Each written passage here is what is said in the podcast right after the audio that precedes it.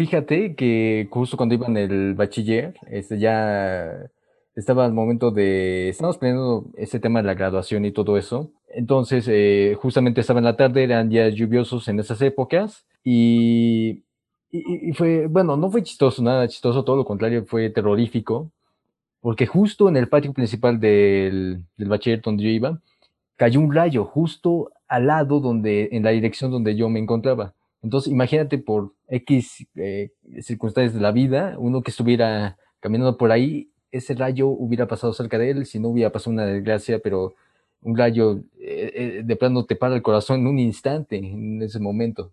Aunque hay gente que ha sobrevivido a rayos, ¿eh? Que creo que hubo un, un, hombre que recibió unos seis rayos a lo largo de toda su vida y sobrevivió y tuvo una vida larga. Y dije, a la madre. Terminator. Terminator, ¿eh? Pero, no, o sea, aún así, el, ese ruido que escuché la primera vez, este, ese rayo cerca de algunos, eh, algunos metros de cerca de donde yo estaba, sí fue demasiado fuerte que sí, sí, me, sí me sacudió en ese momento. Y yo dije, wow, así estuvo tan cerca. o sea, qué probabilidad había de que de repente yo saliera y mangos, ahorita no lo estaría contando, ¿eh? Que retumba. Bueno, a lo mejor yo no he tenido la, no me ha tocado ver un rayo de cerca o, está, o presenciar uno a una corta distancia, pero sí he sentido como que el retumbón que te da cuando cae y de no es tan prolongado, pero sí se llega a sentir, o sea, sí sientes la vibración. No, y, luego, o sea, todos los casos que ves están solo en videos, que gente que por un centímetro se salvan o eh, que están dentro de alguna casa, algún coche, cosas que dices, wow, o sea, ¿qué, probabilidad había, una en un millón, de que pase todo, todos esos sucesos, ¿no? Y a todo esto, bueno, hablando de las épocas, ya estamos pasando a agosto, básicamente es la, la parte en la cual muchísimos, muchísimos jóvenes ya empiezan a entrar a primaria, secundaria, preparatoria, universidad, empiezan nueva generación, nueva generación de matriculados, pues. Exacto, y estos jóvenes que pasan ahora a una nueva etapa y sobre todo los que pasan de lo que nosotros conocemos aquí, al menos en México, que es del eh, nivel medio al nivel superior, que es del bachiller a la universidad, ese gran cambio que tienen muchos jóvenes y tiene esa gran incertidumbre si es que cogieron la carrera correcta o si están eh, preparados para esta nueva vida universitaria que eh, dependiendo de la carrera también eh, pues cambia mucho el estilo de vida, la manera en que, que manejan muchas cosas y, yo creo que pues llega mucho esa incertidumbre de que escogí la carrera correcta o, o qué es lo que estoy haciendo ¿no? en esos momentos. Ajá, bueno, por muchas cosas, ¿no? Luego la presión de que te dicen, ¿sabes qué? Ya acabaste la prepa, ya ve, bueno, no acabando, porque de hecho tienes que escoger carrera antes de que acabes la preparatoria te dicen, ¿sabes qué? Eh, ya vele pensando qué vas a estudiar y bebiendo universidades, checa toda esa cuestión, porque el, tiempo se pasa así, ¿no? Exacto. ¿Y tú recuerdas eh, muy bien cómo fue esa presión cuando empezabas a escoger una carrera? O sea, si tuviste al menos esa, esa presión ya sea de familiares, de profesores, de amigos, cuando estaban diciendo, eh, yo voy a estudiar esto, tú qué vas a estudiar, eres bueno para eso, etcétera. ¿Tuviste esa presión al momento de, de tener que dar esa elección? Sí, la presión creo que estuvo presente. Bueno, ah, debe haber casos aislados en los que te digan, ¿sabes qué? No, yo siempre supe que iba a estudiar, ¿no? Desde chiquito, y siempre se llevan con esa idea de que desde chiquito yo agarré esa idea, yo quería estudiar tal cosa y terminé estudiando tal cosa, ¿no? Y pues les quedó como anillo el dedo, dijeron, ¿sabes qué? Soy bueno, me gusta, pam, ¿no? Y a lo mejor si hay un gran número que diga, no, sí, ah, yo conozco a otras tres mil personas que dijeron lo mismo, que desde chiquitos sus padres le estaban diciendo, ¿qué quieres estudiar? ¿no? Y él decía, no sé, yo quiero ser arquitecto. Y crecieron y crecieron y conforme fueron avanzando dijeron, ¿sabes qué? Sí, puro arquitecto, puro arquitecto. Que normalmente vas cambiando como que de decisión, ¿no? ¿Tú te acuerdas qué querías ser de grande cuando eras más chiquito? Eh, eh, fue chistoso todo, todo ese proceso, porque cuando era chiquito eh, quería hacer un montón de cosas, y, ahora resulta que no soy ninguna de las que yo soñé. Por ejemplo, por ejemplo, siempre mi mamá decía, este, no, cuando seas grande, prepárate muy bien para que tengas una linda casa, una buena vida. Entonces yo al principio quería, quería ser abogado, quería estudiar este, política o...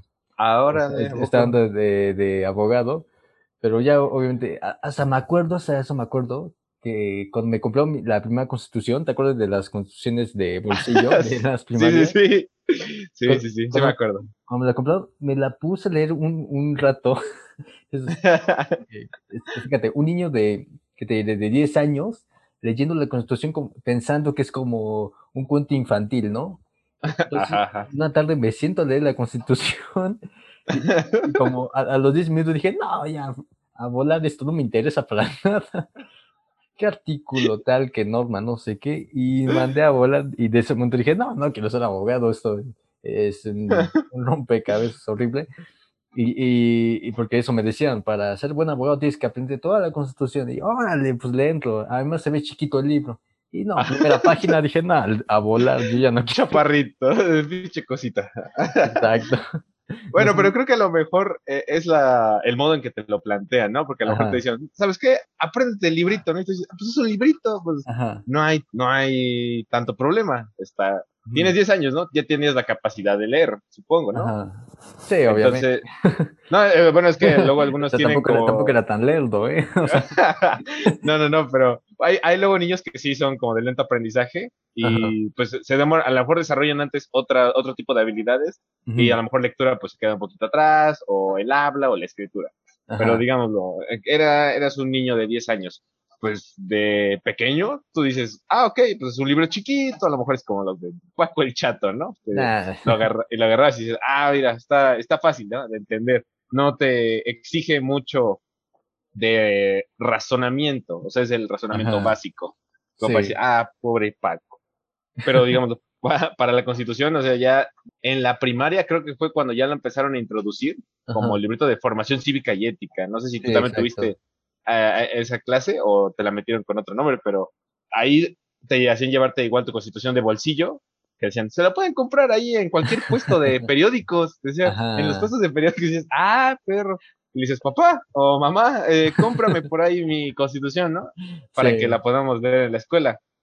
Pero, digo, eh, ya eres un niño de primaria. No, no digo que ya estés grande, pero ya tienes. Estoy viejo. Eh, un, poquito más viejo. Este, ya, tienes un poquito más de terreno abarcado en el aspecto de la lectura. ya no te quedas únicamente con lo superficial de, de las lecturas para aprender. en, en, ese caso, este, la constitución eh, pues sí, no, te entiendo. Yo igual cuando la leí en primaria, incluso en primaria, pues decía, ay, pues, ¿qué es esto, no? A lo mejor los primeros artículos te los enseñaba tu profesora, ¿no? O tu profesor, ya fuera el caso. Y te decía, ¿sabes qué? Tal artículo, tarará, tarará, tarará, Si era buena onda, te explicaba a qué se refería tal artículo. Y si no, pues decía, siguiente artículo, ¿no? Y, y lee el siguiente, y el siguiente, y el siguiente. No te preocupes por eso. No, pero, o sea, o sea y es chistoso como, como tú bien mencionas, en esos tiempos pues no tenía una capacidad de lectura tan, tan grande como ahora, que no, pues, no te voy a decir que ahorita soy un gran lector porque no leo ni, ni, ni, ni siquiera el principito, pero, pero al menos sí, este, en ese entonces tenía esa idea de que la constitución iba a ser demasiado fácil, y ahora es al revés, ahora me emociono más con las historias del libro de español de quinto grado, el de primaria, que bueno, para mí eran, una joya y siguen siendo una joya y yo creo que para muchos era una buena literatura en esos tiempos, ¿no? Era, pues sí, de hecho era la intención y pues lo lograron bastante bien, o sea, que te captara, que te ayudara a que un niño eh, se introdujera al, al hábito de la lectura. Digamos, la constitución para un niño chiquito puede ser pesada, pero creo que es el modo en el que se lo, se lo planteas al niño, ¿no? Tú dices que la leíste y la primera parte dijiste, no, no inventes, ¿qué es esto? No le entiendo nada. Obviamente se, te va luego, luego el interés, dices, pues no le estoy entendiendo, como en nuestras clases, ¿no? De semiótica, pero que de repente nos daban el libro y dices, ah, caray, ¿qué es esto? No le entiendo, ¿qué está pasando aquí? Y como que no, no, no te llama tanto la atención, ¿no? Pero si ya empiezas a agarrarle la onda y ves que eh, este texto lo llego a comprender y se me hace interesante, ¿no? Porque primero comprenderlo, es, a ver, ¿qué es lo que está diciendo? Y luego, ya después de eso, ver que sí te llama la atención, ya agarras paso veloz, que te ayuda, ¿no? En función a más adelante, cuando tienes que hacer trabajos de investigación o cosas por el estilo, te ayuda bastante, porque no es lo mismo estar teniendo que leer a fuerza, a tener que leer con algo que te gusta, que dices, ah, ok, esto, este tema me interesa, este también, ta, ta, ta, y te lo chutas, ¿no? A gusto, a lo mejor no de jalón en un solo día, pero sí, pues, a lo largo de la semana, ¿no? Un día, cada dos días, tres días. Sí, y sobre todo yo creo que es importante que eh, desde pequeños tengamos esa cultura de leer, pero sobre todo que tengamos el, el, gran gusto de leer algo que nos interese, no, no sirve de nada, pues, tal vez ciertos textos, ciertos temas que no son de nuestro grado, porque no vamos a entenderle nada, pero ya después, este, conforme crecemos, ya vamos a ir este, teniendo diferentes lecturas que eh, de mayor nuestra comprensión y sobre todo sea de nuestro disfrute. Pero bueno, eh, un poco de que nos veamos del tema, pero por ejemplo, en tu caso, eh, no sé si igual sería lo mismo que a mí, que yo quería ser abogado desde un principio. No sé si tú tenías eh, como alguna idea de qué querer ser de grande, ahora que, eh, o si se te cumplió o de plano tienes una idea muy diferente. No, sí tenía una idea muy, muy diferente, la verdad. Me parece que yo tenía como unos ocho años y decía, yo quiero ser eh, piloto de carreras, Yo quiero ser piloto de carreras. ¿sabes qué? Voy a agarrar mi cuchicito y ahí, ¿no? Eh, me metía en cajas, güey, y así como que manejaba y le hacía la cosa. ¿Nunca te metiste en el, en el, ¿cómo se llama? En la máquina de coser de, tu abuela? ¿Te acuerdas que en, en, esas cosas era como una llanta gigante, la cual se usaba como volante y tú ibas ahí como conduciendo? No sé si a ti te tocó o tuviste alguna. Mm, no, creo que no recuerdo haber tenido esa máquina y la cosa está en que yo no vivía como tal con mi abuela o eh, yo vivía más bien como en una parte con mis padres, en una casa con mis padres y mi abuela vivía en su casa. Pero cuando fui a su casa creo que jamás vi una de esas máquinas de coser. Vi ah, máquinas de escribir y teléfonos que eran los que girabas, ¿no? Que metías el dedo, girabas y regresabas. Pero máquina de coser jamás.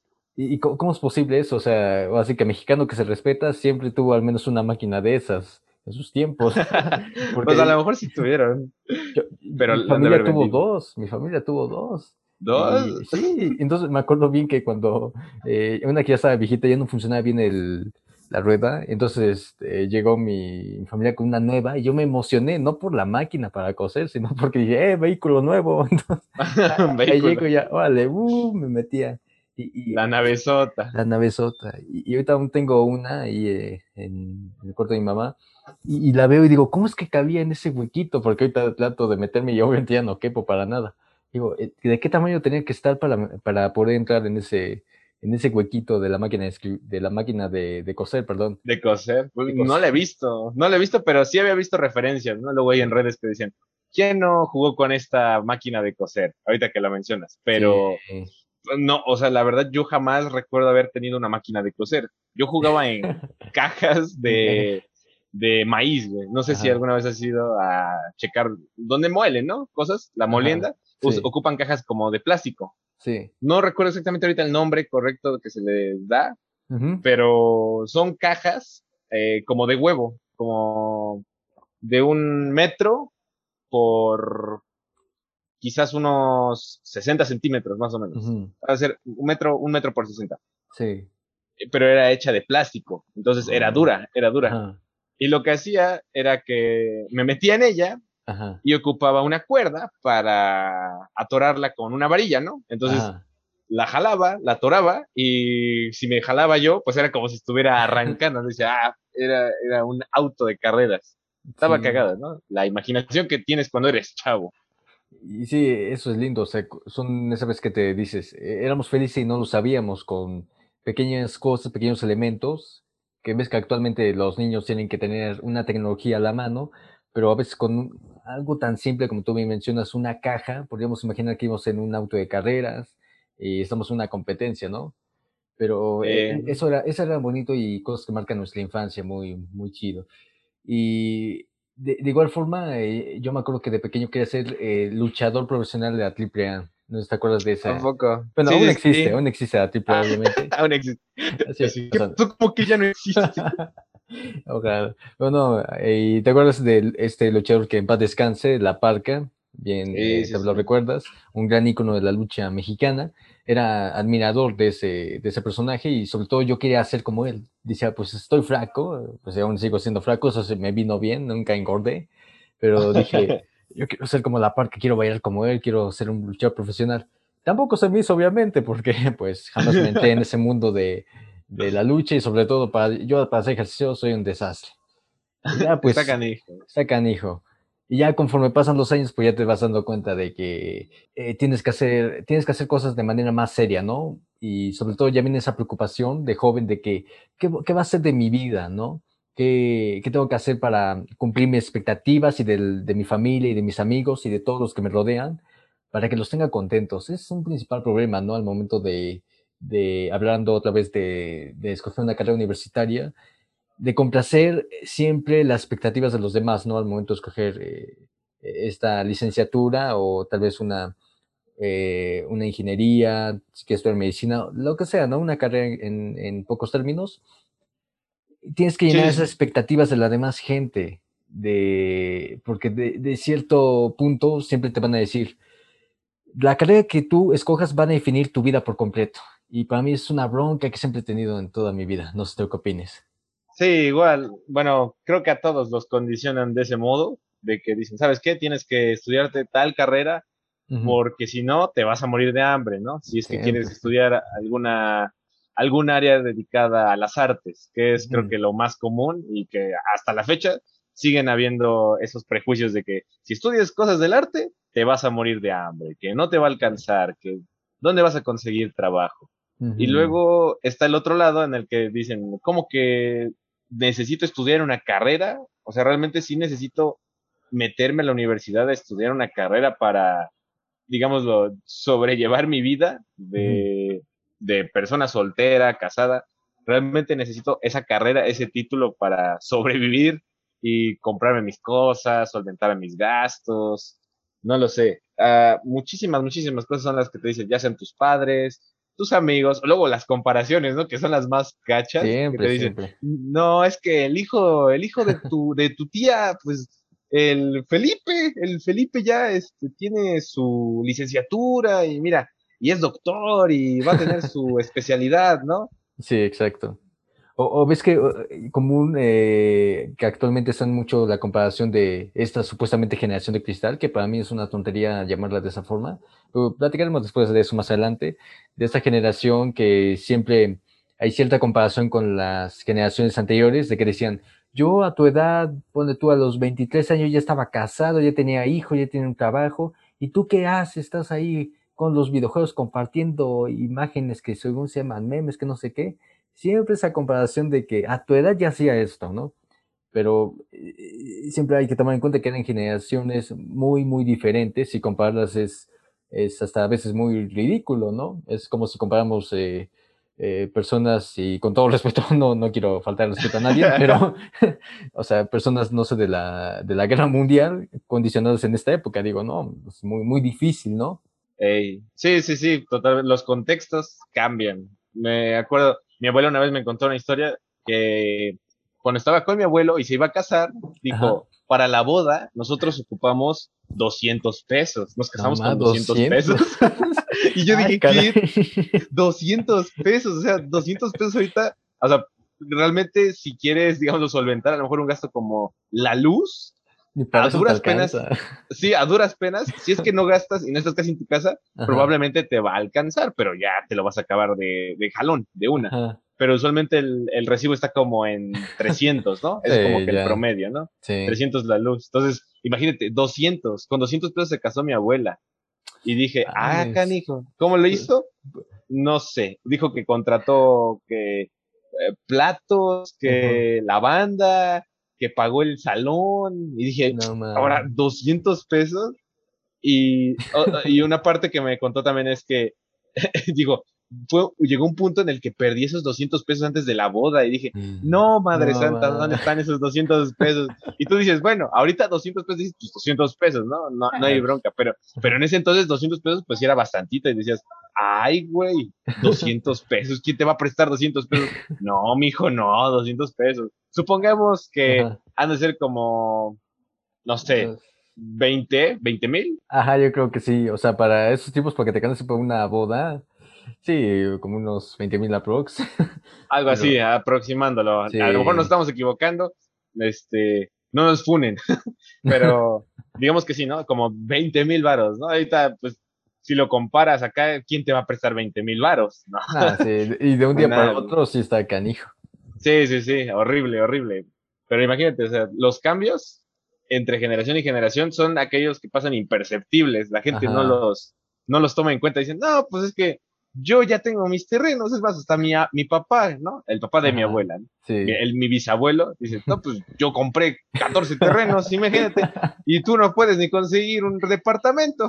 Exacto. Pues, para empezar, no había tanta sobrepoblación, había más oportunidades de trabajo, y pues eh, supuestamente todo, todo era muy diferente. Hasta eso, fíjate, conseguir una licenciatura en esos tiempos era demasiado complicado. Cuando alguien llegaba y decir, y solo con decir, ah, ya llegó el licenciado, era, wow, estamos frente a, no sé, su majestad, por decir de alguna manera, frente a la persona más culta del mundo. Actualmente te dicen, uy, ya vino el licenciado, uff, eh, ahorita ¿qué, qué relevancia tiene eso. O sea, y yo con todo respeto sé que una licenciatura cuesta mucho trabajo sacarla, pero poniendo a comparación esos, esos dos tiempos, decir licenciado en los tiempos de antes era, era demasiado difícil para una persona lograr eh, ese, eh, ese logro académico. Era actualmente, eh, tenemos a muchos jóvenes que lamentablemente con una preparación universitaria no, no te garantiza tanto tener un futuro como tal vez tú lo imaginabas. Puede ser que si tienes ciertas palancas o ciertas amistades puedes aspirar a eso o incluso mucho más, pero actualmente y sobre todo tomando en cuenta esta repentina pandemia que nos está afectando a muchos, tanto cuestiones laborales, económicas, etcétera, yo, yo, creo que tener una licenciatura tal vez, eh, y no, no, no es por bajar las expectativas a muchos jóvenes, ya es muy difícil que nos demos una vida como tal vez nosotros nos imaginamos desde un principio, pero si sobre todo no, no faltan las ganas y, y sobre todo estudiaste algo que te gusta, yo creo que eso lo dejas de lado y puedes eh, salir adelante con al menos algo que hayas estudiado por amor y no tanto por, por satisfacer ¿no? los gustos de los demás. Por compromiso también, ¿no? De que, ¿sabes qué? Ah, pues me dijeron que no puedo estudiar, no sé, eh, arte, diseño gráfico, ¿no? O sí. cuestiones, eh, cuestiones relacionadas con el área de humanidades. Que, bueno, yo en prepa sí tomé el área de humanidades porque pues me llamaba la atención. Dije, a ver, a ver qué tal. Realmente, para el área de medicina, yo sí era pésimo para biología y para, para otras materias de, ese rubro. Entonces dije, nada, ¿sabes qué? O sea, soy pésimo. O sea, a lo mejor me hubiera gustado, pero si soy malo, eh, digámoslo, me va a costar, me va a costar, ¿no? Pero ahí nuevamente entró el factor de la presión y decían, no, es que ya se te va a acabar este, el periodo de la prepa y luego, luego tienes que entrar a la universidad, entonces pues ya tienes que decidirte. Esa presión, pues me jugó en contra, sí me jugó en contra, la verdad. Y espero que a muchos de ustedes no les esté jugando así, porque ese pensamiento de que al, tienes que ir al corriente con los años, ¿no? Pa, pa, pa, pa, pa, pa, pa.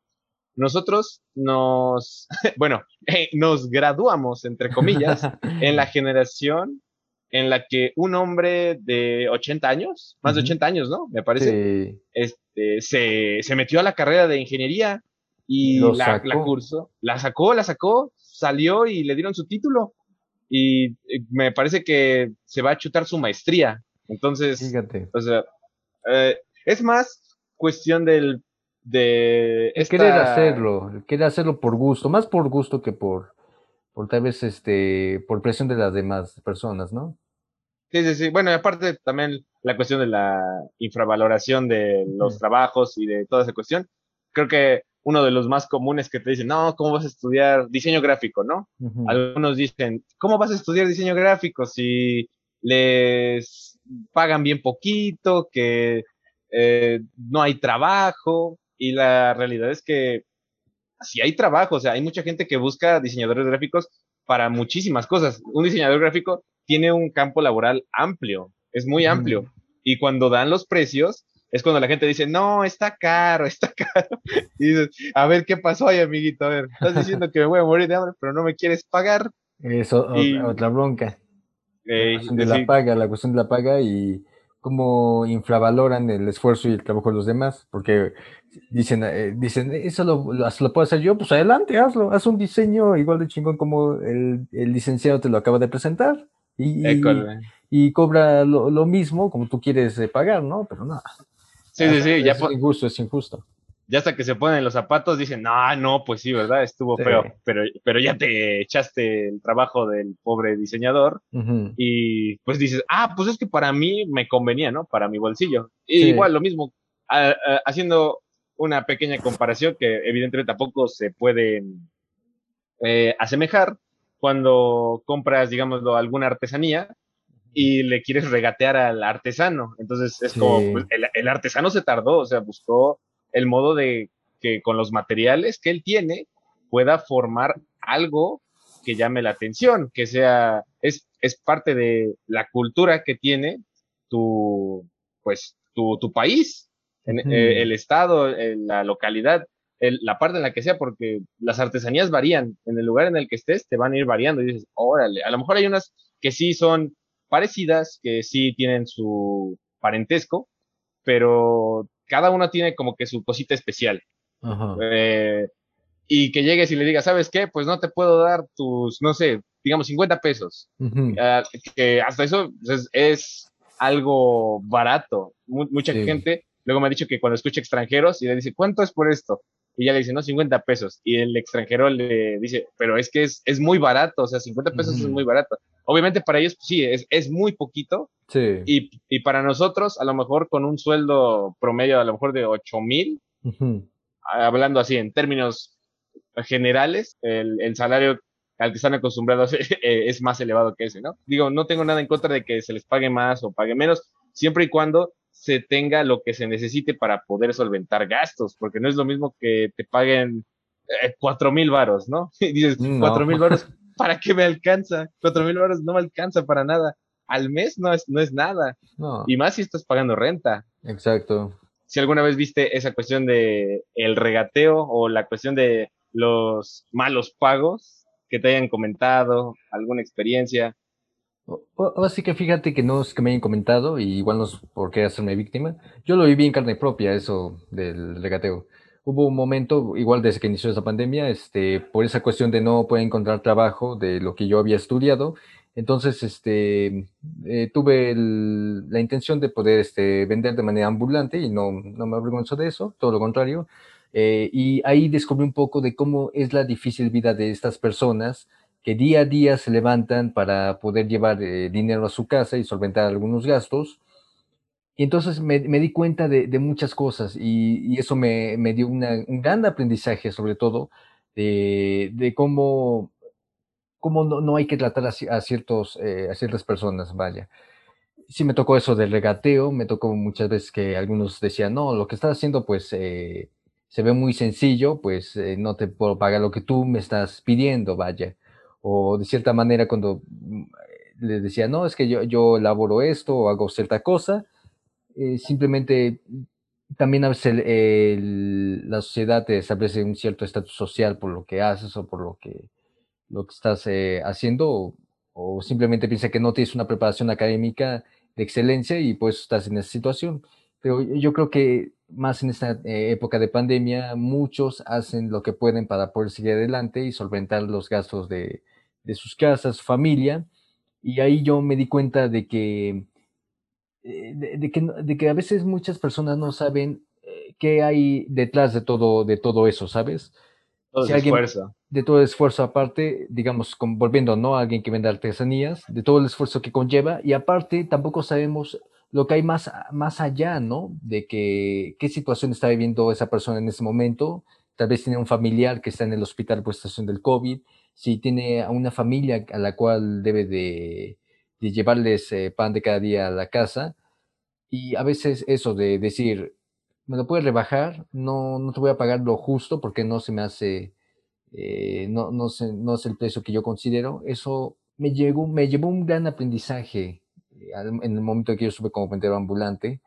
Y de ese momento dije, bien, tal vez este, ya después como lo dije fue porque ya, gracias a Dios, pude encontrar algo, algo este, que me diera mayores ganancias, pero en sí dije, dije, wow, yo nunca había visto, yo nunca había vivido esta experiencia y ahora ya que la viví, ya me doy cuenta de todo lo que conlleva y ahora yo quiero invitar a las demás personas a que cuando vean un vendedor ambulante, tal vez este, entiendan ciertos puntos que tal vez no tomemos en cuenta en estos momentos, pero sí podemos entender que no, no todo lo que se ve a simple vista ya, ya podemos entender la situación en la que están pasando en esos momentos. Pero en sí, en términos generales, cualquier cosa, ya sea una carrera, una profesión, una manualidad, todo lo que se haga, todo lo que se haga con trabajo y esfuerzo, tiene que ser siempre bien recompensado de manera justa.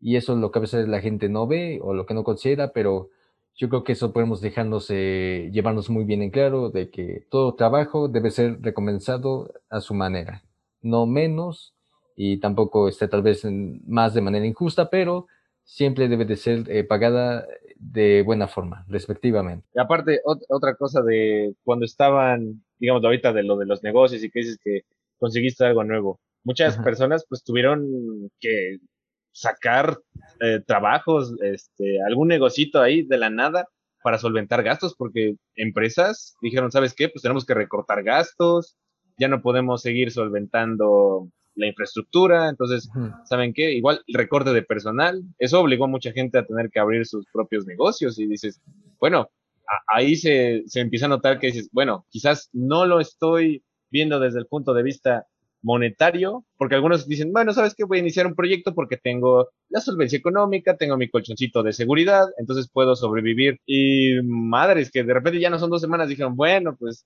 se va, se hacen tres, se hace un mes, ya son dos meses, no reciben respuestas cuando algunos ya se empiezan a preocupar y dicen, ok, bueno, no importa, yo tengo dinero, sigo obteniendo ingresos de otros lados, ¿no? Sí.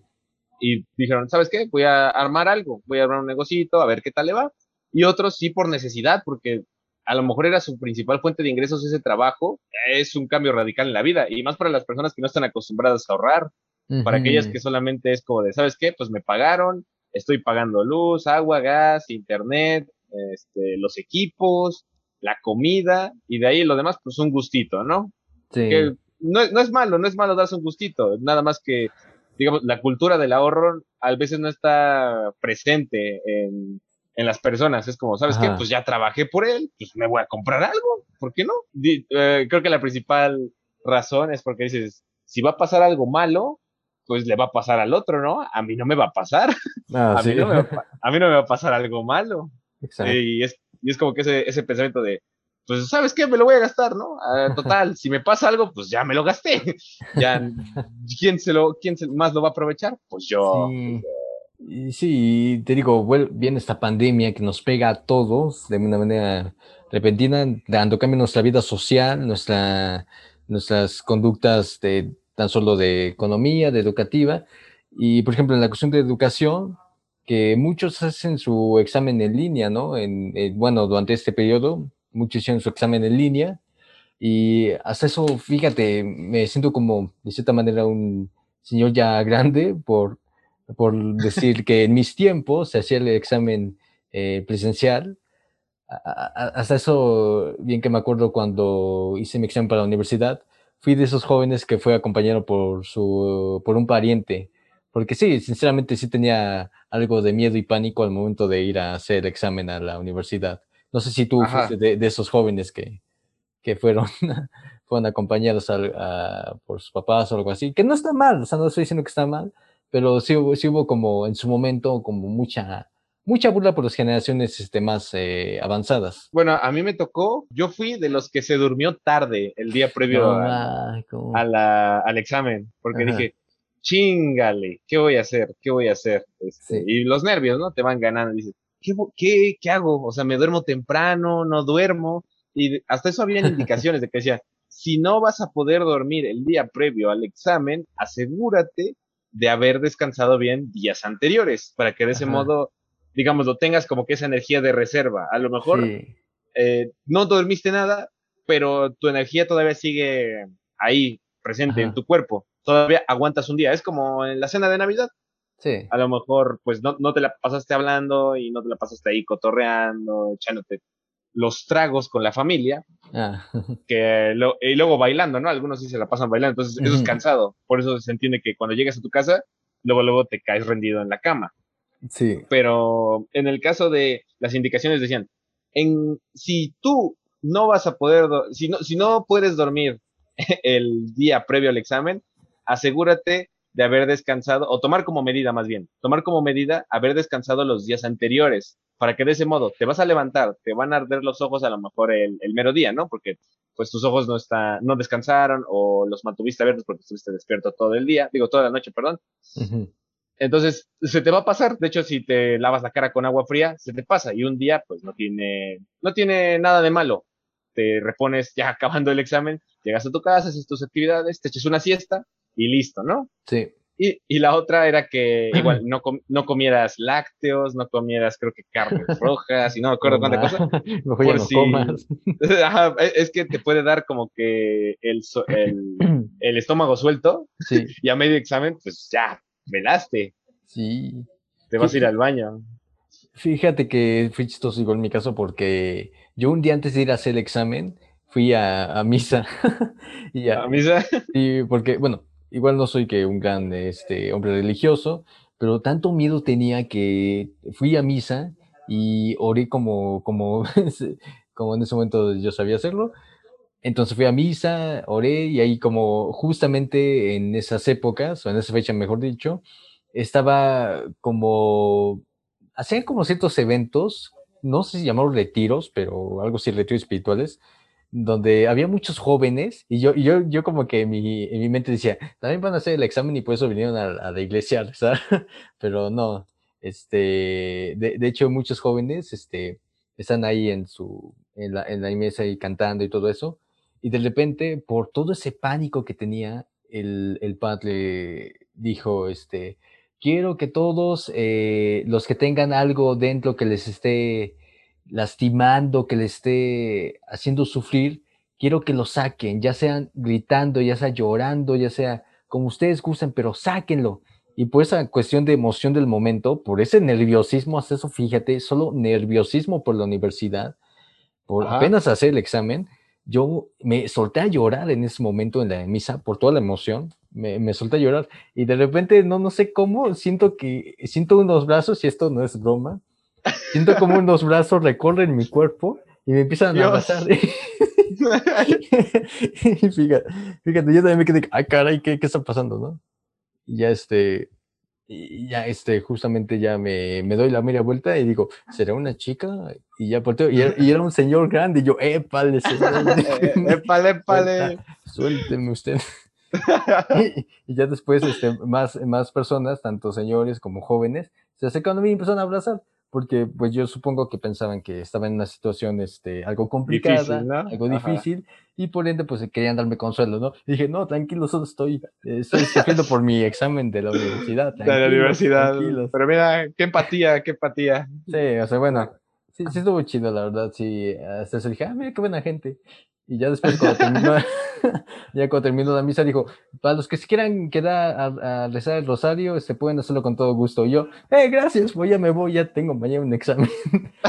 ya me Ya. tengo que preparar. Ya tengo que preparar, sí. Yo bien me Ah, acuerdo bueno. que hu- hubo, este, durante todo, todos los meses previos al examen, que fueron como cinco meses, estudié y estudié y estudié y aún así me sentía muy nervioso por decir, tal vez no soy tan preparado para el examen. Creo que todos, ¿no? En, en algún punto, bueno, sé que existía la guía Ajá. y te la sacaban cerca de las papelerías. Y había otra alternativa que era tomar un curso, que lo podía impartir la misma universidad, o lo tomabas externamente con, con, pues, con un profesor o con alguien que estuviera dispuesto a enseñarte, ¿no? Y que fuera de confianza, porque si no te va a decir, sí, yo te enseño, Uy. vente, y a la mera, ¿y mi dinero? ¿Dónde quedó mi dinero? Está en, está en la playa, en la Sí. playa, en un coquito. Pero, a, a, este, una, una cosa que fue antes del, del examen, Ajá. creo que era lo de la, el chequeo, ¿no? El chequeo de la elección de carrera. O sea, me parece que fue, creo que como medio año, creo que es durante el último año de prepa en el que tienes que empezar a checar toda esa cuestión de papeleo de universidad, de la carrera. ¿A ti, ¿A ti qué tal? O sea, ¿ya lo checaste como a mediados? ¿Te llegó de como de, sabes que ya tienes que escoger carrera? ¡Pum! Tienes seis meses. Fíjate qué que, onda? Fíjate que eso fui muy ñoño porque no sé si tú, a- a- eh, tú te acuerdas de eso, pero hubo muchas mi expo universidad o algo así. Expo Universidad, Expo Carreras, no recuerdo muy bien. Como las de 15 años, ¿no? Ah, como las de 15 años. Entonces me ves un año antes, obviamente todo el examen de la universidad, ahí mis papás ya me están diciendo, ya había pensado que vas a estudiar porque ya no estás un año de salir de del bachiller, ¿no? Entonces ya ahí voy a expo mi carrera, no sé qué, y ya ahí empiezo a preguntar a cada uno. Y, y fíjate qué curioso, porque en esos tiempos yo veía a todos los que estaban dando las, las, eh, las demostraciones de las carreras, los folletitos, todo eso, yo los veía y decían, wow, ya se ven muy grandes, muy señores, ¿no? muy, muy señores. Muy, muy, muy acabados. Y ahora ya es donde me veo y digo, ah, cabrón, así acabé, así me veo ahora.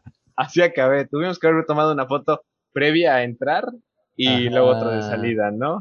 A ver qué tal. Hasta, hasta, eso los jóvenes que nos estén escuchando y apenas van a escoger su carrera, hagan esa dinámica y tal vez pueda ser muy buena de el antes y después de haber terminado una carrera, ¿no? Si a ver si les cambió la vida o, o, se les va un relax, ¿no? Sí, sí me la cambió, mira, hasta la cara me la cambió.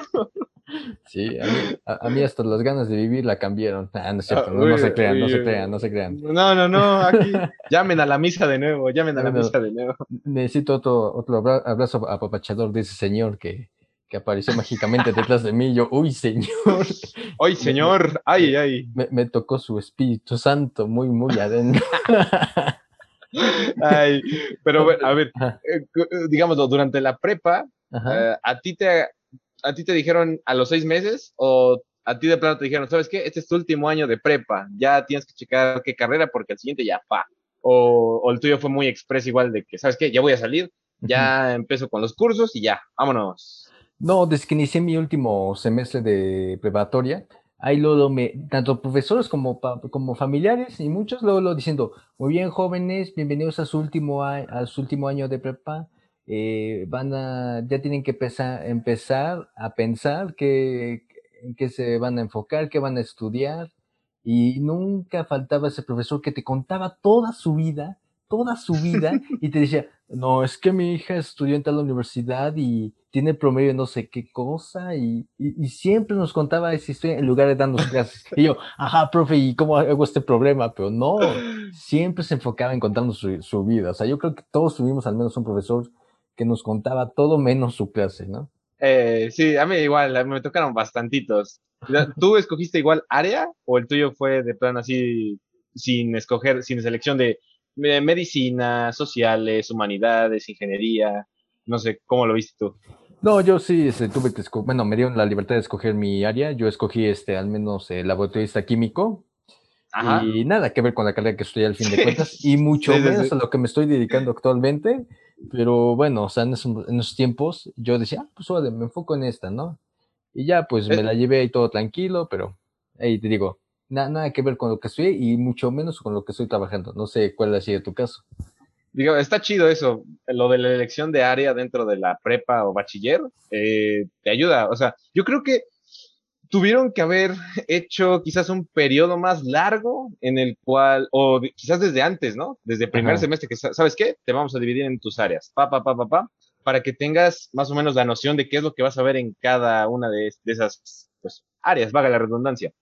Porque, digamos, en la, en la última, ¿no? a mí me dijeron, ¿sabes qué? Elige tu área. Y al elegías y dices, ¿sabes qué? Tienes un semestre para ver si te gusta y si no te cambias. Y dices, ah, ok, bueno, a ver, no, perdón, no un semestre, un semestre no, ya. tenías, tenías Como dos semanas, ¿no? Dos semanas, dos semanas, dos semanas era el periodo de prueba. Y decían, ¿sabes qué? Checa, si te gusta, órale. Si no, uh, este, te cambias de, de área y no hay bronca, ¿no? Tú le sigues. El problema está en que tú dices, ok, y si no me gusta la primera ni la segunda, ¿cómo le hago ahí? Y es como, no, pues ya, ya, te fregaste, ya te fregaste. Sí, sí, sí, ya agarras esa y ¡pum! Ajá. bombazo para, para adentro. En mi caso, pues dije, ¿sabes qué? Medicina eh, realmente nunca me llamó la atención así muy, muy fuerte. La otra área era la de ingenierías.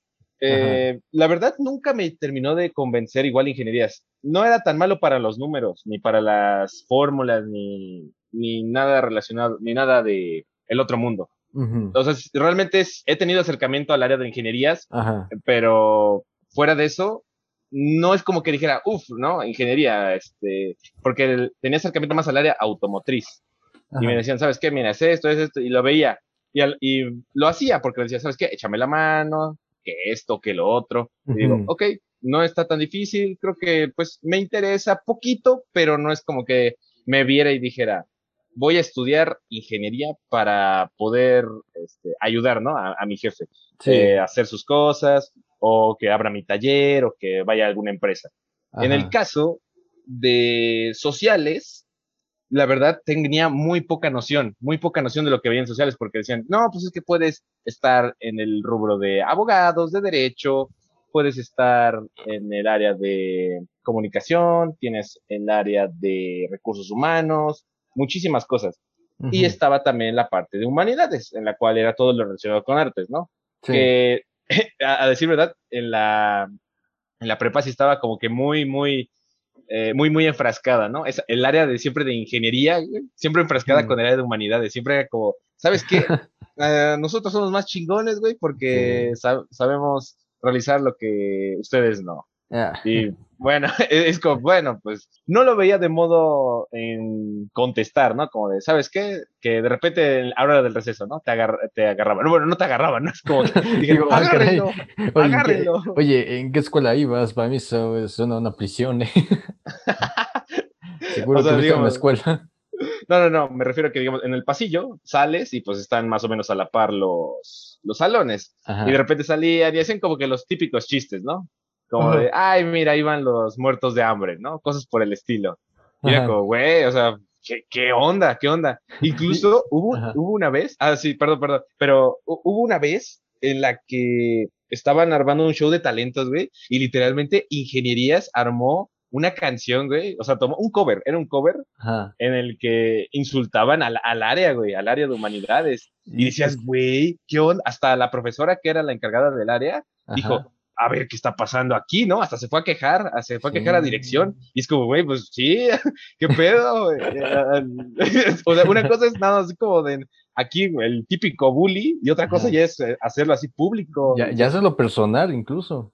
Sí, sí, sí. Y, o sea, y no era, había un vato en específico que sí, como que siempre estaba ahí como que enfrascado, enfrascado, enfrascado. Sí.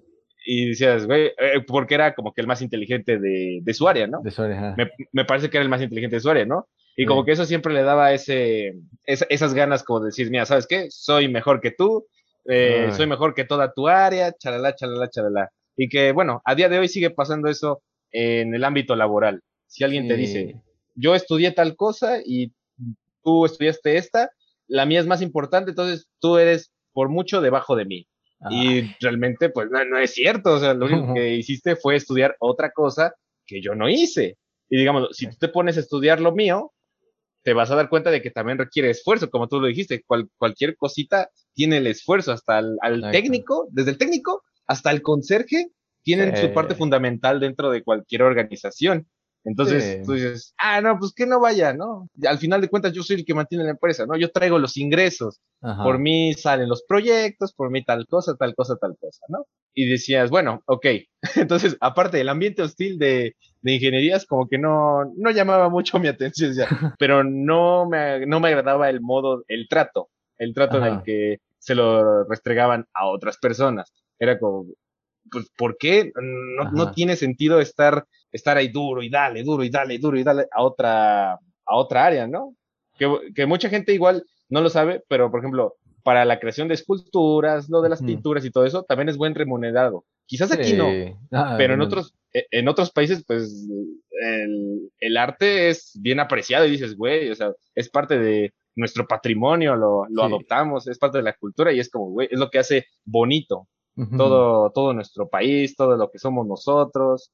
Es, forma parte, ya, ya es uno con nosotros para que la gente venga. Inclusive eh, la creación de esculturas ayuda al turismo y es algo que a lo mejor muchos no lo ven. Dicen, no, pues, ¿qué? ¿Creación de esculturas? ¿Qué? ¿Qué vas a hacer? Digo, no, pues la creación de esculturas también fomenta el turismo, también son adornos que la gente con gran poder adquisitivo pues paga para su casa, que son esculturas abstractas, yo no les veo la forma, pero son abstractas y la gente pues dice, ah, pues se ve bonito, ¿no? Debe haber probablemente ahí algún tipo de, de simbolismo que no estoy captando por, porque no estoy dentro, no estoy inmerso en esa, en esa área, pero eso no quiere decir que no exista o que no sea importante. O no sé si alguna vez tú has visto este, tipo de esculturas, ¿no? Que en las casas, que en los departamentos, jardines, parques, todo eso. Sí, siempre, o sea, nunca escapamos de consumir todo de diferente área. Démonos cuenta que nuestra casa tan solo este, estamos dentro de una edificación, vaya, diseñada por un arquitecto, tal vez este, con sistemas que algún ingeniero tuvo que realizar, con algunos arreglos, algunos adornos que tuvo que realizar algún escultor, algún artista. Y en sí, en, en términos generales, todo lo que consumimos es todo este conjunto de diferentes áreas, no solo un área en general por ejemplo, este, igual, para comer necesitamos eh, cosechas, ¿no? Para realizar ciertos tipos de, para consumir entretenimiento tan solo. Eso es arte. Y que te digan, el, arte no sirve de nada. Ah, entonces, este, ¿quién te trae de ahí las películas que ve, la serie, etcétera? ¿Quién te trae todo ese entretenimiento? Un artista, al quien tú dices que no va, no va a sobrevivir de eso. Entonces, pues, ahí, nos damos cuenta de que realmente nuestra vida, nuestro día a día, está conformada por, todos, por todas estas, estas áreas.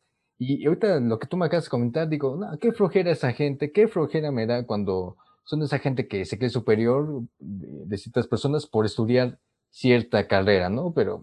Como para andarle restregando a alguien, ¿sabes qué? Yo soy mejor que tú porque yo estudié, ¿no? Porque es de eso también la gente que dice, yo alcancé el, los estudios y tú no, porque no tuviste las oportunidades, evidentemente. Si, si vives en una situación de vulnerabilidad, no vas a tener las mismas oportunidades que alguien que estuvo todo el tiempo siendo apoyado, tuvo sustento, tuvo patrimonio, tuvo eh, la solvencia económica. Entonces, no es como que dijeras, ah, es que él no estudió porque no quiso, ¿no? Y eso es una, una cosa que me repetían en la preparatoria también. Tuve una profesora de economía eh, y, esa profesora nos repetía el, famosito lema, ¿no? De el pobre es pobre porque quiere.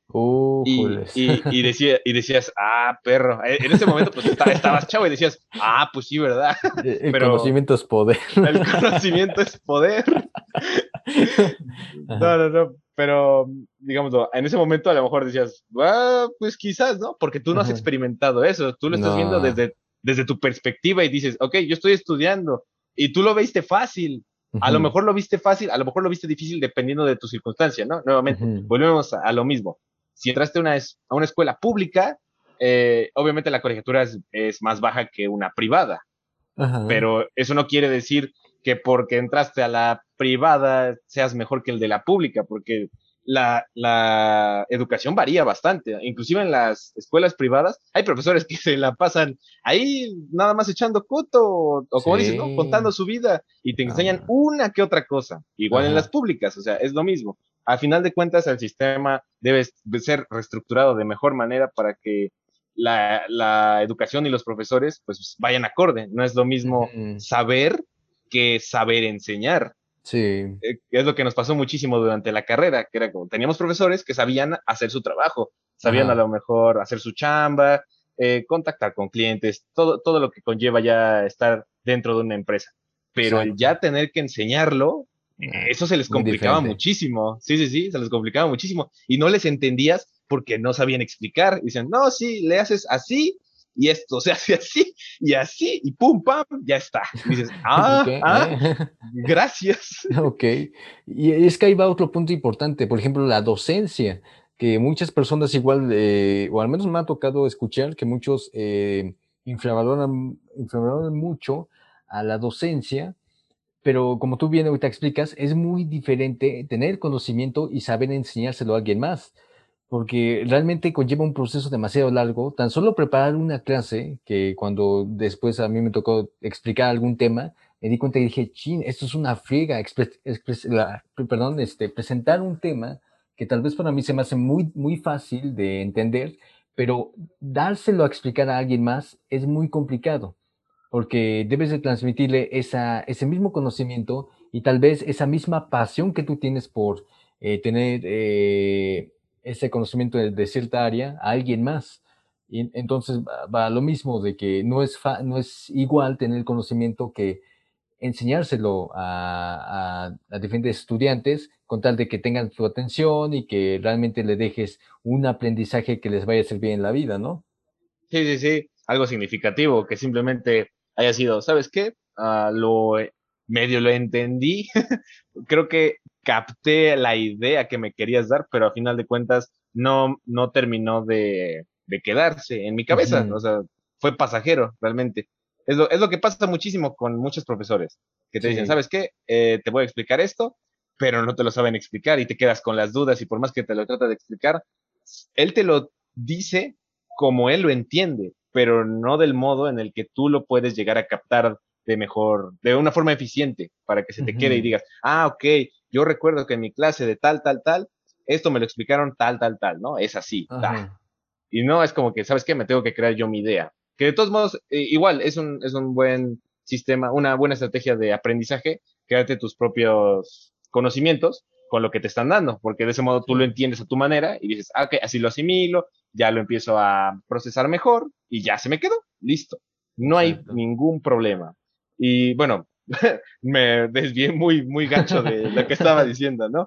Pero volviendo, ¿no? Estábamos lo de las áreas. Sí. Y creo que hubiera sido mejor porque la gente al momento de estar en esa etapa de la prepa, agarra su área.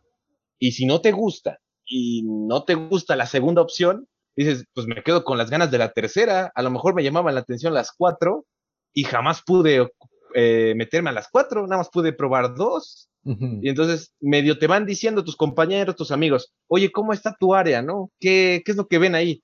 Ya te explica, ya más o menos te dice la dinámica que lleva, cómo va, pero a final de cuentas no es lo mismo estar en la clase que te estén explicándolo a cómo ellos lo están percibiendo, porque a lo mejor esa persona a la que se le estás preguntando ni siquiera le interesó la clase, a lo mejor dices, no, pues me metí al área, pero pues no me interesa, pero como a ti sí, te voy a explicar. Y a lo mejor dices, ah, bueno, pues sí, lo contó, pero como que no se escuchaba tan padre. Entonces, está bien, está bien.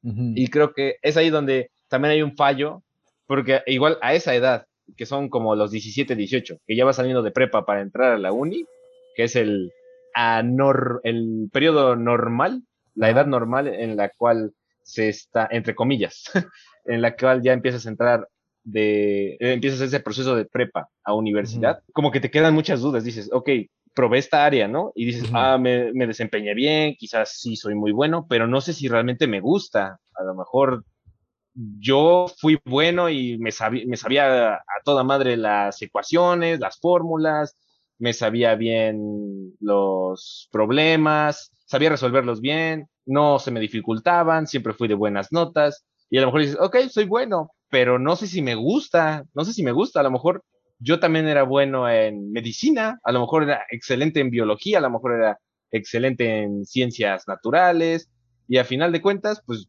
ya nunca tuve esa oportunidad, a no ser que me desvíe y como comience a tomar ya cursos o comience a juntarme con esas personas para que me vayan pasando los apuntes, cosas por el estilo. Pero en ese momento, cuando estás todavía algo chavo, como que no se te pasa por la mente. Ahorita mm. que ya estás grande, ya estás grande, ruco, güey. ya este, viejo, ya me toqué a dormir, ya, ya no, no da para más, hasta luego, no es cierto. École, école. Pero, digámoslo, lo estás viendo desde, desde ese punto de vista, ya que pasaste por esa situación. Pero en ese momento, tú lo ves y dices, ah, ok, pues no sé, yo creo que sí, en este lado o en el otro, y ya te quedaste con una opción nada más. Y ahorita dices, ok, pues tú quizás pude haber tomado un curso, ¿no? Pero no te llega esa iniciativa, no te llega, no te llega esa, esa presión porque no sabes a lo que te vas a enfrentar más adelante. Entonces dices, ok, pues voy a terminar la prepa, voy a terminar la universidad y ya, ¿no? El mundo adulto, ¿no? Como mis papás. Sí. Trabajo y listo, gano dinero. Como que ese es el, el, pensamiento que tienes de, de chavo. No digo que todos lo tengan, pero usualmente es el que, el que les van formando, de que estudias, terminas, agarras tu título, trabajas y ¡pum! vámonos a trabajar, a ganar dinero y a vivir, ¿no? Normal. Y no. Oh, no, no es así. oh, no es así. Porque sí, no, no, sé, no sé tú si luego has tenido como esos eh, choques filosóficos o algo así que te preguntas, ¿y qué hay más allá de la vida, aparte de trabajar, aparte de, de todo ese proceso que hemos llevado durante mucho, mucho tiempo? O sea, naces, eh, creces, te preparas supuestamente de, educativamente, eh, te gradúas, consigues un trabajo, si quieres tener una familia, y, y, sigues trabajando hasta, hasta que mueres. Y digo, no friegues, o sea, ¿por qué repetimos ese patrón? Que no estoy diciendo que esté mal, por si ahorita alguien se malborota, no sé, pero... se pone al brinco. Se pone al brinco, a ver, ¿qué dijiste? Pero, pero, pero sí digo, ¿y qué hay más allá de eso? O sea, es, es claro que estamos en un sistema que para poder sobrevivir hay que trabajar para ganar, para ganar qué? Un, para ganar papel. Si te das cuenta lo que no, nos están dando por nuestro, nuestras horas de trabajo y esfuerzo, es simplemente un papel que el sistema en el que vivimos le puso un valor monetario que, bueno, digo, con esto puedo canjearlo por, no sé, una manzana, una fruta, una verdura, un servicio, ¿no? Y, y, hasta cierto punto digo, esto, esto está un poco raro, o sea, trabajé durante ocho horas para al, fin que me estén dando a cambio papel, ¿no? Y, y, te pones a pensar, digo, wow, todo lo que hice, todo, todo el sudor que, que, puse, todo, todo lo que yo aprendí durante mucho tiempo, me lo están canjeando por papel, que con ese papel puedo, puedo repetir el ciclo, a darle a alguien más a que me dé su servicio y así repetir un ciclo infinito, ¿no? Sí, sí, sí. Me parece que lo comentaban también en una de esas clases que era eh, la representación simbólica del esfuerzo. Sí. Que realmente, pues, papel, monedas, es, pues sí, como dices, ¿no? Papel, metal, y ahorita con lo de las cuentas bancarias, transferencias y todo eso, pues ya es dinero digital. A final de cuentas, únicamente estamos pagando por el esfuerzo que damos, pero no había otro modo. Antes era el trueque, pero no es como que, que digas, ¿sabes qué? Pues te doy, no sé, uh, te doy una vaca y me das una PC, ¿no? algo, algo Ojalá. La vaca te va a dar leche, ¿eh? La vaca te va a dar leche. Hay, las, las chicas que tengan su ganado ya saben que pueden canjear, ¿eh? A mi vato, órale, dame mi PC, órale. Dame, mi PC, dame De hecho, había muchos videos de de personas, ¿no? Supuestamente que estaban, que cambiaban eh, cosas para hasta alcanzar otra, otra cosa, digamos, que un clip, ¿no? Te cambia un clip por un post-it, ¿no? Y ese post-it te lo cambio después por una goma esa goma, un lápiz y así progresivamente hasta que alcanzan algo grande, ¿no? Que, wow, me cambiaron una silla por una silla de montar de un caballo. está surreal, ¿no? Como, yo sí la verdad digo, lo veo y digo, no creo que alguien te llegue a cambiar esas cosas. A lo mejor en otros países, pero aquí la verdad no creo. En Latinoamérica está, ah, todo, lo contrario, te, te, te, cambian este una estampita por un plomazo. Ah, no, no es cierto. estampita por un es, posible, es posible. O, luego los, los asaltos, las compras por internet en páginas que dicen, ¿sabes qué? Oye, nos reunimos en tal plaza y te paso, no sé, un juego, ¿no? Sí. De los de disco. Y tú me pasas igual otro juego, ¿no? Porque es un intercambio de juegos. Tú me das, yo te doy. Y llegas y mocos, ¿no? ¿Que qué hora traes? y ya perdiste el juego que ibas a recoger. O en dicho caso, ¿no? Que a lo mejor llevabas dinero para comprarte algo. Igual, igual te lo quitan. Está, horrible, está horrible. Por eso mucha, mucha gente ya no compra por internet. Hay todavía algunos que lo siguen haciendo, pero porque no les ha pasado nada, o porque siempre han sabido como que moverse, o saben cuando algo está mal, como que ya, ya agarraron callo y ya saben cuando hay peligro. o, o de plano, pues sí, es como que su día a día, ¿no? Dicen, ok, pues voy a comprar algo, checan la oferta y dicen, ¿sabes qué? Está bien, está chido. O hay gente honrada que de plano sí, sí accede al, al trato de, pues, de, de forma cordial. Llegas y dices, ¿sabes qué? Unos zapatos y te doy uno, una impresora. Entonces llegas, no te asaltan, das la impresora y te dan los zapatos y dices, ah, ok, cámara, ya está el trato, ¿no? Obvio. Entonces, gracias. Nos vamos, nos despedimos. Un placer hacer trato contigo. Y listo. Que sería lo ideal, ¿no? Como de, ¿sabes qué? Quiero ir seguro de que no vas a sacar algo y me vas a quitar lo que te estoy llevando. Exacto. No, pero sí, esas luego eso lamentable de que luego Latinoamérica tiene ya esa mala fama de, de, tener una situación muy, muy delicada, ves actualmente lo que está viviendo en diferentes partes de tan solo Sudamérica, como es el caso de Colombia, o del Caribe eh, en Cuba, que, que luego por eh, ciertos manejos que a veces que, no sé, los gobiernos no, no, no dan los servicios básicos a su, a su pueblo, llegan a estos extremos que no deberían de suceder, vaya. Pero eh, siempre tenemos ese conflicto, ¿no? Devolviendo eso de que el pobre es pobre porque quiere, pero no siempre vemos ese, esa la otra cara de la moneda de que por ciertas circunstancias, por cierta falta de apoyo, a veces no se puede lograr lo que alguno a veces tiene la intención de proponerse con las buenas intenciones, ¿sabes? Sí, sí, sí, se sobrepasa, ¿no? O sea, se agandallan de la nobleza. Exacto. Y bueno, eh, ya, o sea, creo que ya nos volvimos a desviar el tema, pero bueno, creo que nos gana mucho esta, esta situación de política del gobierno. Eh, pero en, sí, fíjate, todo, todo este sistema que manejamos de, de, escoger la carrera para ver qué nos podemos dedicar en un futuro, de poder sobrevivir de eso, realmente a veces hasta me suena un poco, un poco ilógico, o sea, repetir el mismo ciclo, que vuelvo a repetir, no es por querer faltar respeto a ninguna generación que obviamente se lo merece. En sí, eh, repetir este ciclo de tener que trabajar para sobrevivir, a veces lo hacemos porque nada más nos vemos por repetir el ciclo, porque tenemos que sobrevivir de algo, etcétera, y olvidamos mucho a veces nuestros sueños que queríamos de niño. Iván, me retomo otra vez a lo que queríamos de niño, tal vez yo de niño quería ser luchador de la AAA y nunca lo intenté por, por esa misma presión de que no, solo es un juego, que vas a vivir de ello, etcétera. Pero bueno, si después te quedas con las ganas, es mucho peor porque dices, ¿qué hubiera pasado si lo hubiera intentado, no? Pero al fin de cuentas, yo siento que la vida nunca nos va, nunca va a haber algo definitivo que nos llene de conocimiento absoluto. O sea, nunca, nunca vamos a estar satisfechos de aprender, porque el mundo y la vida es un constante aprendizaje, ¿no? Algún día puede estar, no sé, eh, aprendiendo algo de ingeniería, al siguiente pues está aprendiendo algo de gastronomía, por decirlo, y tal vez después te interese, no sé, algo de producción audiovisual, tal vez algo de química, etcétera, y así va a ir constantemente, o sea, una carrera no va a definir tu futuro como tal, y eso es algo que han estado muchos pensando al momento de escoger una carrera.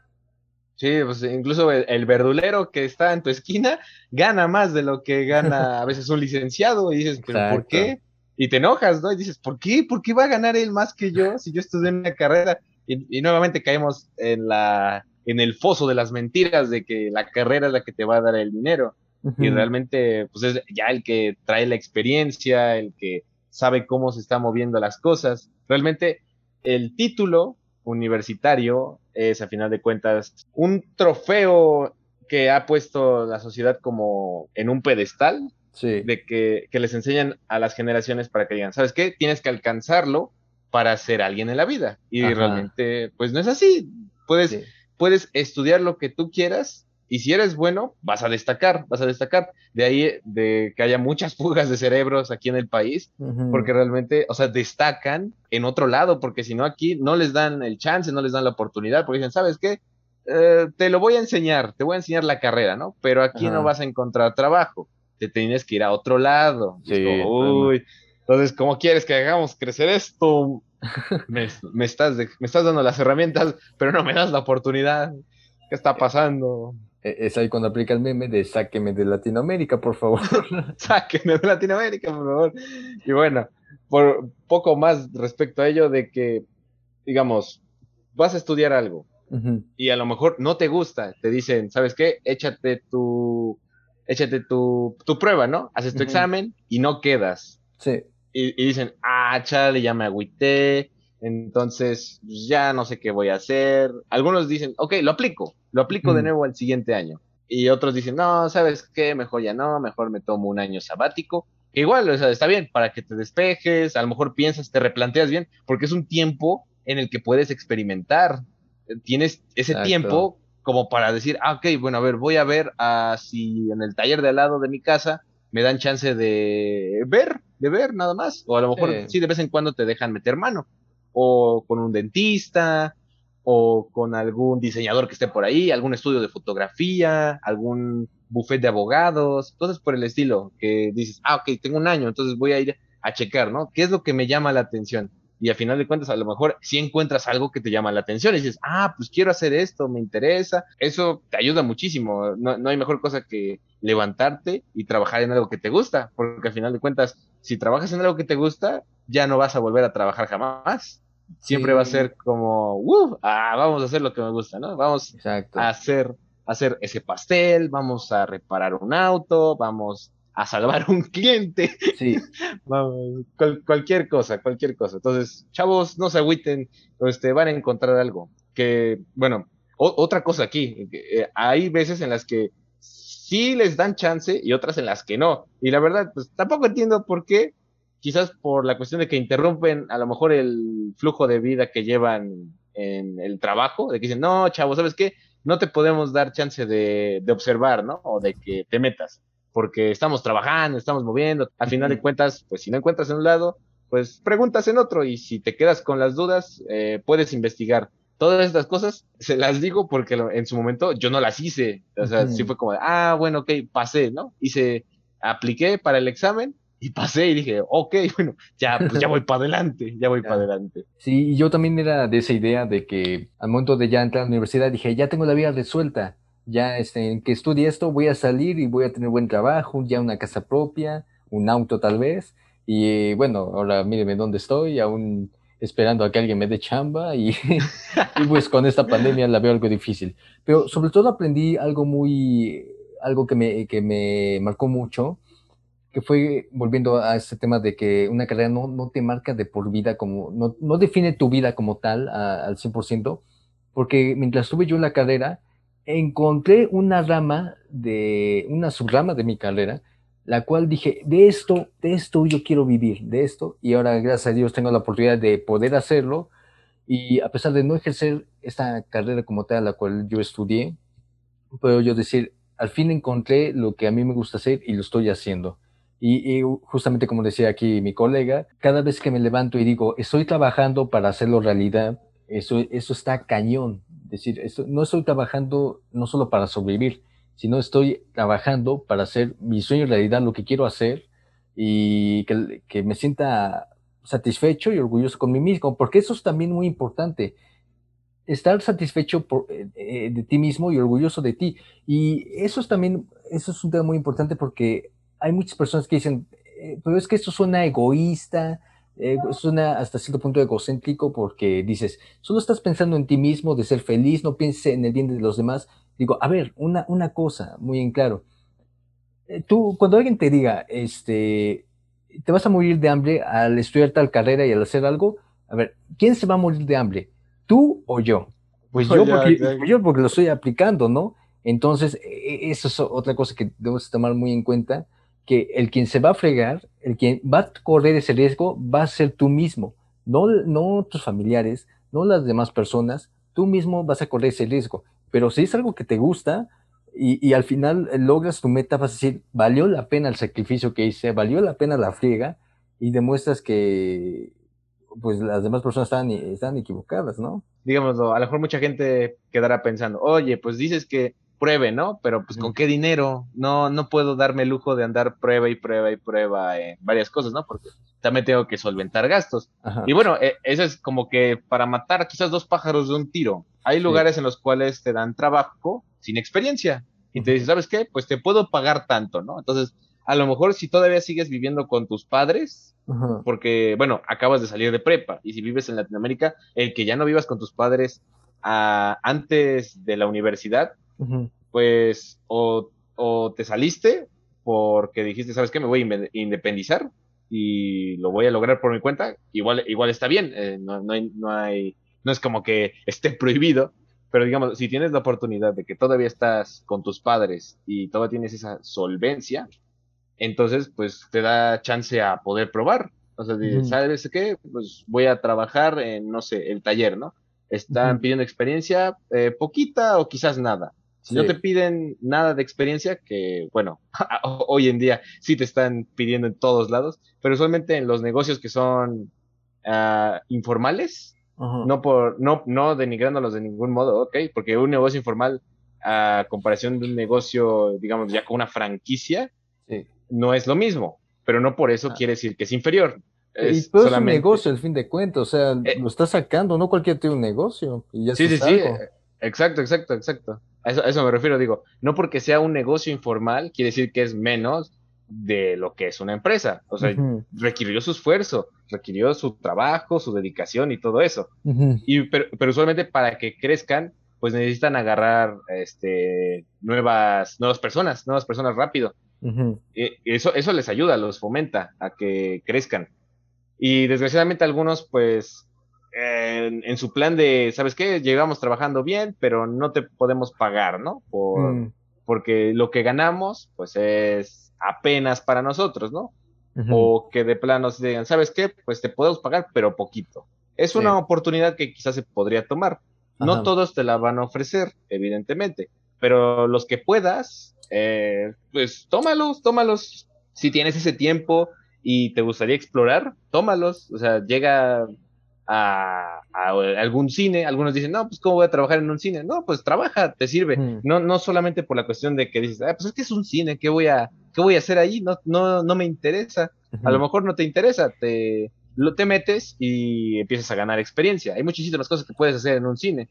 Te ganas este, el trato con el cliente, vas a ganar experiencia en administración, vas a ganar en logística, o sea, varias, varias cuestiones. Tengo compas que han, se han metido a esos negocios y te sirve para experimentar y para ganar experiencia. Al final de cuentas, primero tu curiosidad a ver si sí, si sí te llama la atención, si puedes rescatar algo de ahí y otra es la parte del pago, porque pues todos necesitamos pagar nuestras deudas. Desgraciadamente, no podemos llegarle a Comisión Federal y decir, una vaca y me da un mes de electricidad.